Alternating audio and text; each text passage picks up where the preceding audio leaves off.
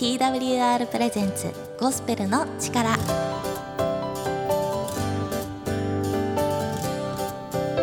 皆さんいかがお過ごしでしょうか？TWR がお送りするゴスペルの力のお時間です。ゴスペルの力金曜日パーソナリティは私ゴスペルシンガーの矢崎風花がお送りいたします。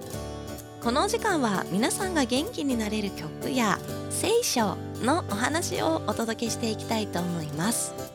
なかなか聞くことのない牧師先生のお話ぜひこの機会に最後まで聞いてみてください。ということで3月も第3週目が終わろうとしています。皆さんお疲れではないですか？え4月から新しい環境になる方もたくさんいらっしゃると思いますのでなんだかそわそわとか準備に追われている方ももしかしたらいるかもしれません、え体調など気をつけて皆様過ごしてくださいね、え矢崎もですね、えー、今年4月じゃなくて3月からですねアルバイトを変えましてえー、結構ねドタバタと動いております、え、体調がねちょっと悪くなってしまった時もあったんですけれども皆さんやっぱりあの忙しすぎるのって辛いですよねもう仕事ってなるとなかなかこう休めなかったりえー、どうしてもねやらなきゃいけないことがありますから休みたくても休めないっていう時にねあの体調を治すの大変だと思いますけれどもえー、ぜひですね体調崩す前に予防しながら乗り越えてもらえたらいいななんて思います。え、私が一時期あの自律神経を崩してしまった時にですねアドバイスいただいたことがありました。えっとですね寝る時にスマホあるじゃないですか。皆さんスマホはどのようにして寝ていらっしゃるか分かりませんけれども飛行機モードにして寝るというのがいいそうです。まあこれは諸説あるかもしれませんけれどもえ飛行機モードにしてこう電波がね自分の周りに流れないようにして寝るといつもより深い眠りにつけるというか睡眠の質が高くなるようです、えー、私もこれね心がけてやってた時結構夜寝ることができましたので皆さんやったことがない方は是非、えー、最近よく寝れてないなとか疲れてるなという時は電波を遮断して寝てみるというのもいいかもしれません。ということで早速初めのコーナーに行ってみたいのですけれども皆さん是非ですね皆さんの知ってる豆知識やえー、TWR ゴスペルの力のつぶやきなどもですね Twitter で募集しておりますのでぜひぜひつぶやいてみてください、えー、Twitter にてハッシュタグゴスペルの力をつけてつぶやいてください、えー、矢崎も探しに行きますので皆さんの豆知識教えてください。それでは最初のコーナーに行ってみましょう。風花のもぐもぐ。はいこのコーナーは心や体の栄養になるような名言や豆知識などベストセラーの本聖書からお届けしていくコーナーです。今日ももぐもぐ心の栄養をとってくださいね。ということで本日のタイトルはこちら。あなたは一人じゃない。はい。あなたは一人じゃない。このメッセージを聖書からピックアップしていきたいと思います。え今日お読みする箇所はマタイ28章20節というところからこの言葉を持ってきました。お読みいたします。見よ私は世の終わりまでいつもあなた方と共にいます。これは神様から私たちへのメッセージとしてこう聖書の中に書かれている言葉です。私は世の終わりまでいつもあなた方と共にいます。ということで、えー、神様って目に見えない存在なんですけれども、えー、でも世の終わりまでいつもあなた方と共にいます。えー、この言葉皆さんにぜひ紹介したいなと思いました、えー、私はですね最近寝るのが寂しいんですね、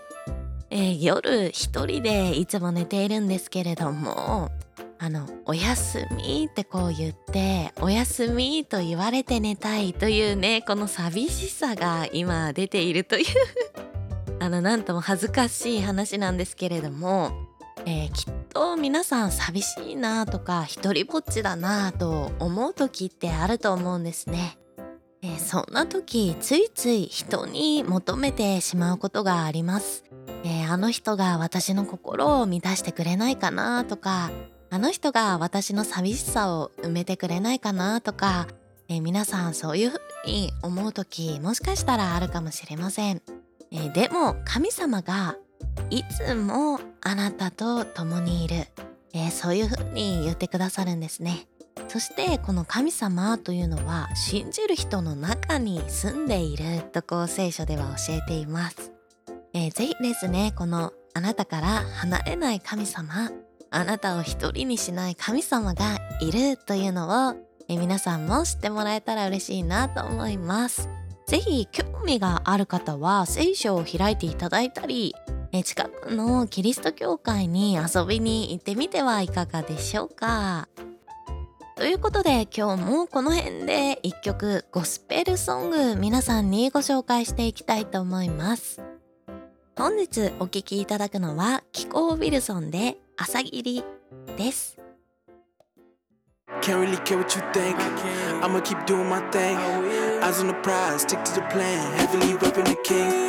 telling me that need rose. Already pay for your soul. She know Tokyo I don't I didn't know.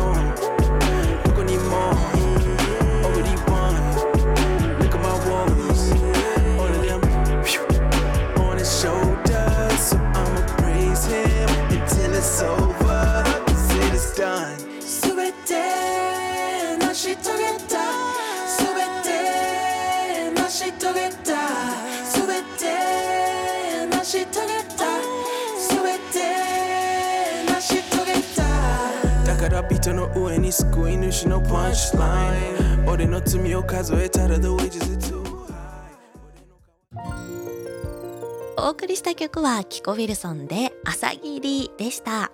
皆さんいかがだったでしょうか？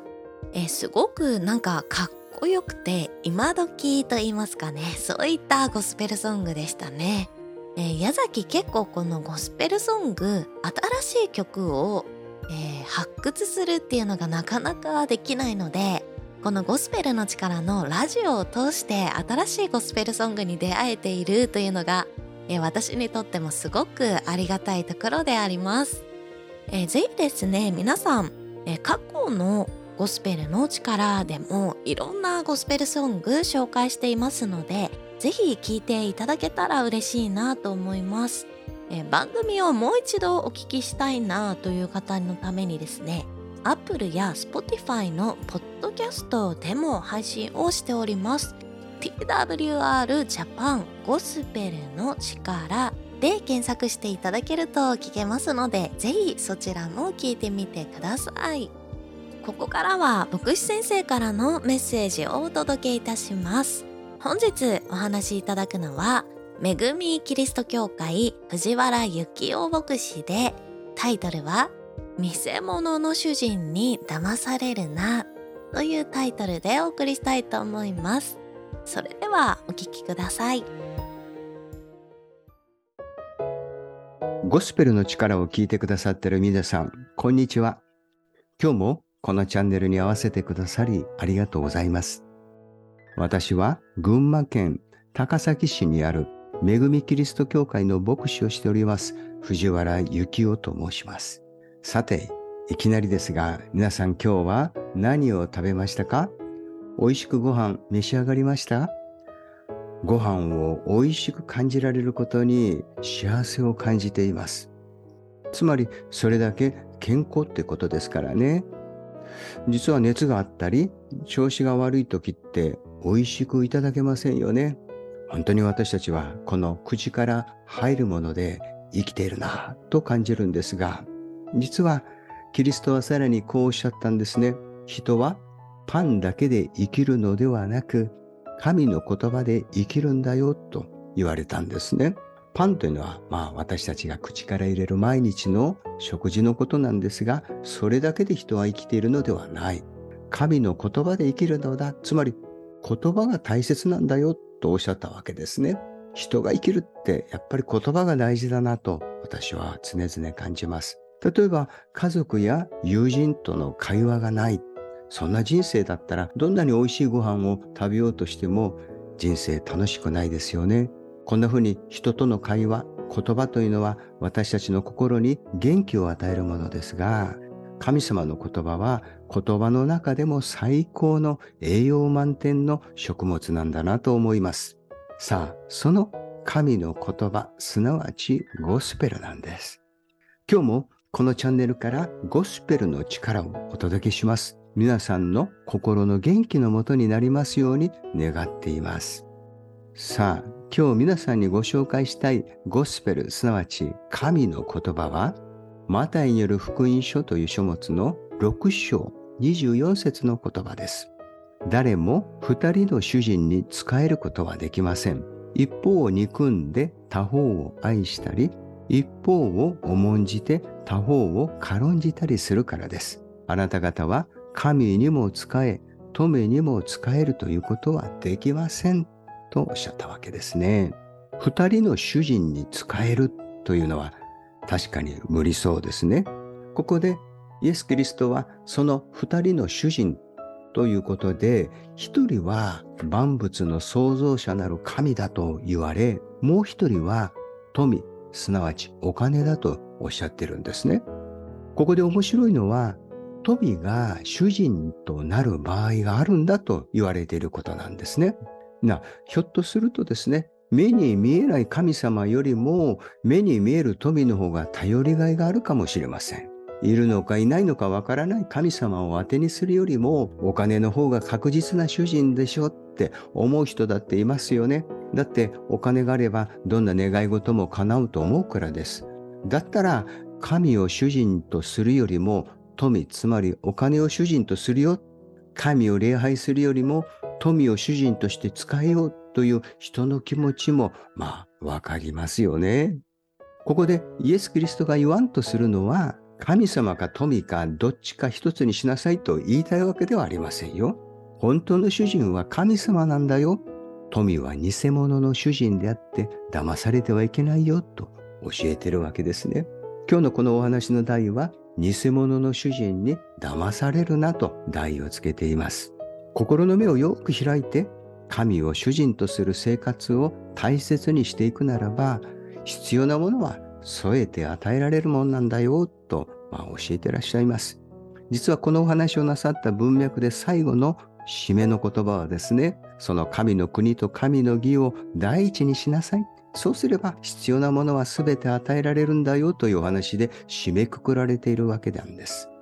さあ話は少し変わるのですが、人生の悩み事と言いましょうか問題はどうでしょう大まかに言って4つのことではないのかなと思っています。1つはお金のことです。2つ目は男女の問題ですね。3番目は名誉に関わること、誇りの問題ですね。そして4番目は怒りの問題です。よく言われるアンガーマネジメントですよね。世の中を騒がせているニュースとかスキャンダル、あるいは立派な人が辞任に至るなどといった話などのほぼ基本は皆この4つのどれかに当てはまると私は思います。実は聖書は、そしてイエス・キリストは、この人間の根本的な問題にズバッとこう切り込んでいるわけですね。そして今日取り上げている問題は、その中でも特にお金の問題なんです。お金のことを話題にするのは、日本ではちょっとナイブと言いましょうか、はばかれるところがございます。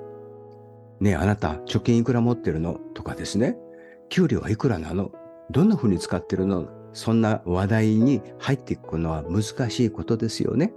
また、男女の問題、性の問題もそうだと思いますよ。話題にしにくいテーマですね。でも、話題にしにくいテーマだからこそ実は人が生きていくためにはとっても重要な問題なんです。キリストはそんなナイーブなお金のこと、男女問題のこと、誇りのこと、そして怒りのこと、そんなことについてですね、ズバッとこうおっしゃってる箇所、何箇所もあるんですね。さあ今日はその中でお金の問題です。富を主人とするという生き方をおっしゃっているんですが、それは偽物の主人に振り回される人生なんだよ。お金で失敗するんだよとおっしゃっているわけなんですね。富が主人ではなくて、富に対しては逆に我々人間が主人となってしっかりと管理しなければいけないのに逆転してしまってるわけですね。ここが逆転すると今度は神様と私との関係もまた逆転してしまいます。人間が主人となっ今度は商売がうまくいくように神様をこき使うわけですね。それでもうまくいかないとですね、別の神様に乗り換えちゃうわけですよ。神様もリストラされてしまうというわけですね。誠の主人を見失った人間社会というのはカオスの世界です。混沌とした世界のことですね。聖書が、そしてイエス・キリストが私たちに問いかけておられるのは本当の主人を見失うなということなんです。その本当の主人というべきお方は神様なんだよ。万物を作られ、私たちも作られ、私たちを愛しておられる誠の創造主なる神様なんだよ。このようにおっしゃっているわけです。さあ、このお方を見失って、神ならぬ神、つまり富とかお金を主人にしてしまうことで、人生の歯車が狂ってくるんだよと教えられているわけです。今日のお話のタイトルのごとく、偽物の主人に騙されるなということです。このことを私がお話しするのは実は私もこの偽物の主人に仕えて痛い目にあった経験があるからなんですね。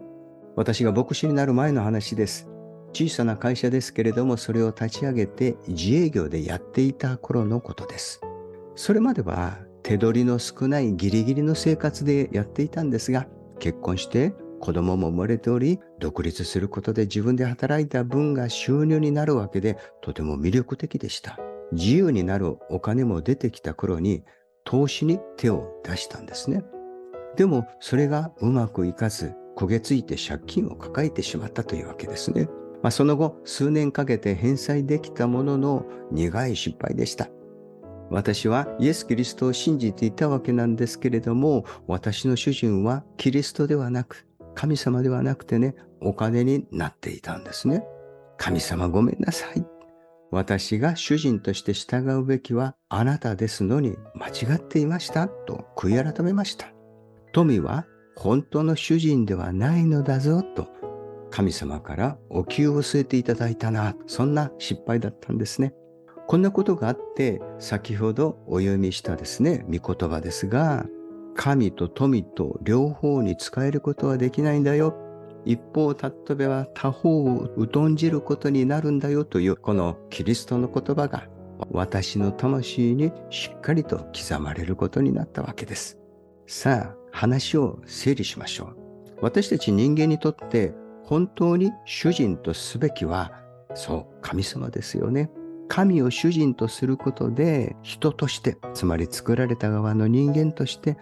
それがあるべき姿なんだと言いましょうか。それがあるべき生き方なんですね。そしてその人間である我々は知恵ある主人として富を管理するというのが神が定めた健全な秩序なんです。順番なんですね。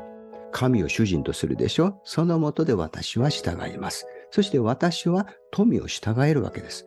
富の主人は私となるべきなんですね。ところがこれが逆転しますよね。おかしくなるわけです。富を主人としてそれに使えるようにして私がいる。そしてこの私に使えるようにして神を従える。こんな大逆転になってしまう。これは違うよということを、まあ、キリストはここでおっしゃっているわけですね。このようにしてね、神様と人間との関係が正されることは、先ほどから申し上げているこの様々な人生の問題、男女の問題、怒りの問題、誇りの問題、名誉の問題とかね、そういった人間の基本的な問題の根っこになっています。まあ別な言い方をすれば、ここがね、第一ボタンなんです。神様と私との関係が第一ボタンです。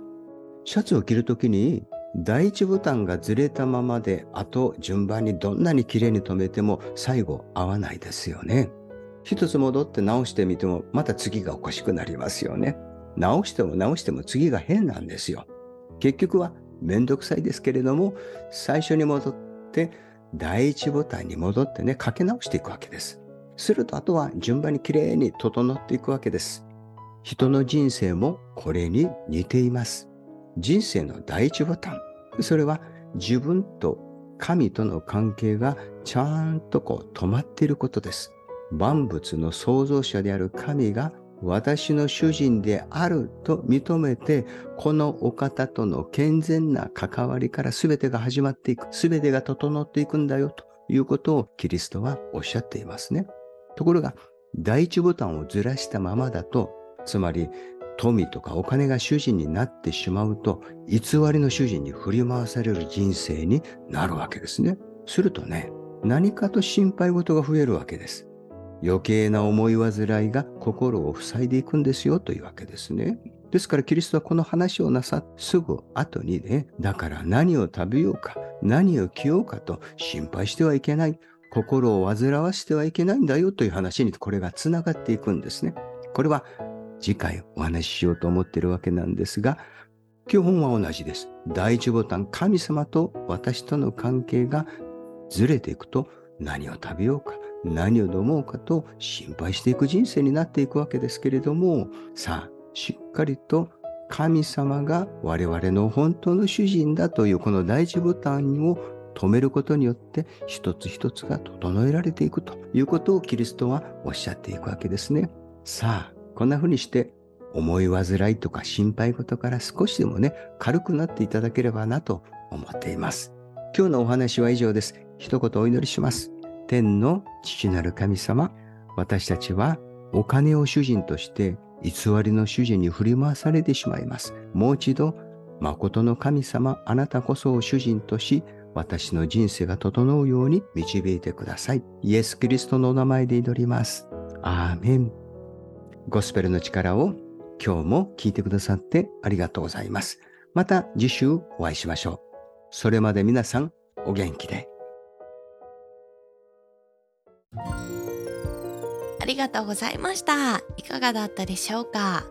えー、人生の中で何を主人とするか、えー、何を見つめて何を大事にして生きるかっていうのはやっぱり大切なところだと思いますが、えー、こういうねなんか人生の話って学校で教えてくれないですよね。なんか学校でもう少しこの人生というものに対してのお勉強ができたらいいなと思うんですけれども、えー、この教会とかですねまあ神様というものを信じてる人って結構この人生についてよく考えている方が多いんじゃないかななんて思います。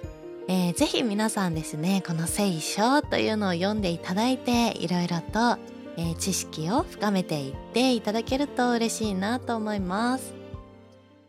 ふーちゃんお便りコーナー。はいこのコーナーは皆様からお便り募集させていただいてお読みするコーナーです。ということで3月のお便りテーマは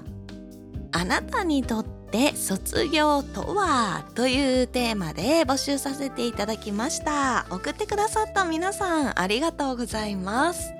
ということで今日もですね早速お読みしていきたいと思います。えー、ラジオネーム寝不足もっちーさんからいただきました。寝不足もっちーさんありがとうございます。年齢ギリギリ30代ということでありがとうございます。お読みしますね、えー、矢崎さんこんにちは。こんばんは。今月のお便りテーマあなたにとって卒業とは？ですが無事卒業できたと達成感ん？無事卒業できた達成感と寂しさです。友達や先生と別れるのは少し寂しいですがこれまで頑張ってきたことを振り返ってこれからに生かしていこうと思うような気持ちの切り替え時期でもあります。また少しテーマは変わって卒業したいことですが仕事中のおやつはできれば卒業したいなと思っております。体重が気になります。これからも無理せずリラックスしておやつ食べながらラジオ続けてくださいね。ではでは。ということで、えー、ありがとうございます。寝不足もっちさんにとっての卒業というのは達成感と寂しさだ。ということでいや本当ですよね。何かを卒業した時ってやっぱり達成感がありますね、えー、つい先日、えー、知り合いがね高校を卒業しまして卒業式行ってきたという話を聞いたりしましたけれどもえ別れというね寂しさがありつつまた新しい学校に進むという期待もありつつえまずは頑張った自分をこうほっと肩をなで下ろしてね休んでいただいたりいたわっていただけたらいいなと思いつつですね、え卒業というものに、私もちょっとね、えー、旗から触れさせていただきましたがもっちさん一番最後にですねももしかしてラジオ卒業ですか？とこうコメントくださっているんですが、えー、そうなんです、えー、今月3月をもって矢崎は、えー、ラジオの卒業となりますけれども皆さん1年間お付き合いくださって本当にありがとうございました、えー、ぜひですね来週もあなたにとっての卒業をテーマにお便りえー、送ってくださると嬉しいです。最後まで皆さんと一緒に楽しんでいきたいと思います、えー、ちなみに矢崎最近食欲が減って胃がね少し小さくなったので、えー、だんだんと痩せてきているんじゃないかななんて思ってますよ。ということでおやつの卒業も頑張ってください。今日もゴスペルの力最後まで聞いてくださった皆様本当にありがとうございました。今日のゴスペルの力はいかがだったでしょうか？ご意見ご感想はお聞きの放送局にお送りいただいても結構です。TWR の最新情報はホームページ twrjp.org twrjp.org をご覧ください。各種 SNS インスタグラム Facebook、Twitter でも TWR Japan TWR Japan で最新の情報を公開しております。ぜひフォローをしてください。番組をもう一度聞きたい方や聞き逃してしまった方のために Apple や Spotify のポッドキャストでも配信しております。TWR Japan ゴスペルの力で検索してお聴きください。それでは皆さんまた来週皆さんにお会いできるまで元気にお過ごしください。ありがとうございました。